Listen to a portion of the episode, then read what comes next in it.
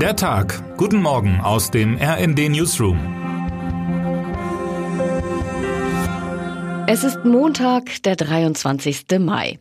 Russlands Krieg gegen die Ukraine geht in die nächste Woche. Wie umfassend diese Invasion den Lauf der Welt bestimmt, zeigt ein Blick auf vier Schauplätze. Ukrainische Häfen und Subsahara-Afrika. Je länger der Krieg gegen die Ukraine dauert, desto mehr Thesen über Putins wahre Ziele gibt es. Matthias Koch analysiert heute eine, die mit der weltweiten Ernährung zu tun hat.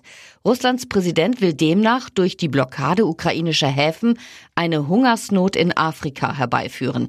Die dann entstehenden Flüchtlingsbewegungen sollen die EU politisch zerbrechen lassen. Wie so etwas geht, hat Putin in kleinerem Format schon einmal ausprobiert. 2015 in Syrien. Dazu passt, dass Bundeskanzler Olaf Scholz weiterhin in Afrika unterwegs ist. Heute trifft er unter anderem Mohamed Bazoum, den Staatspräsidenten der Republik Niger. Themen sind Schritte gegen die humanitäre Notlage und Sicherheitsfragen. Beides ist ohnehin untrennbar miteinander verbunden. Gestern schon führte Scholz Gespräche in Senegal. Dabei ging es um den Krieg in der Ukraine und senegalesisches Erdgas, wie Christina Dunz aus der Hauptstadt Dakar berichtete. Davos. Auch das Weltwirtschaftsforum steht im Zeichen der Kriegsfolgen. Die versammelte Wirtschaftselite wird heute einem Weckruf von Volodymyr Zelensky lauschen. Der ukrainische Präsident wendet sich am Vormittag an die Entscheider, vermutlich mit einem Appell für weitere Sanktionen gegen Putins Russland.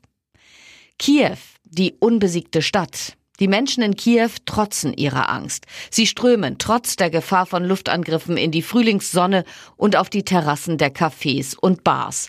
Einsamkeit und Angst verbergen sich hinter Lebenslust. Kiew nimmt sich keine Zeit zum Trauern, wie unser Reporter Cedric Rehmann beobachtet hat. Deutsche Ticketautomaten. In den meisten Regionen sind spätestens ab heute die begehrten 9-Euro-Tickets für den Nahverkehr erhältlich. Mit den günstigen Fahrkarten sollen die Folgen der explodierten Spritpreise gemildert und Interesse an Bussen und Bahnen geweckt werden. Die Argumente für und wider dieses Experiment sind ausgetauscht. Nun liegt es an den Fahrgästen, das Beste draus zu machen. Und an den Verkehrsverbünden. Alle wichtigen Infos finden Sie in unserem Erklärstück zum 9-Euro-Ticket. Termine des Tages.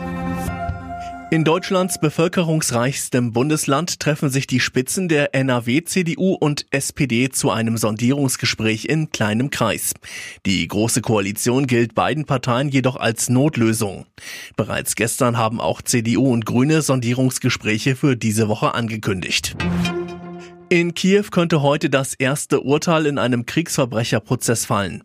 Ein 21-jähriger russischer Soldat hatte im Prozess zugegeben, auf Befehl einen ukrainischen Zivilisten erschossen zu haben. Wer heute wichtig wird. Im Rückspiel der Bundesliga-Relegation treffen heute Abend der Hamburger SV und Hertha BSC Berlin aufeinander. Hamburgs Trainer Tim Walter hofft, dass der 1 zu 0 Vorsprung aus dem Hinspiel ein entscheidender Vorteil ist.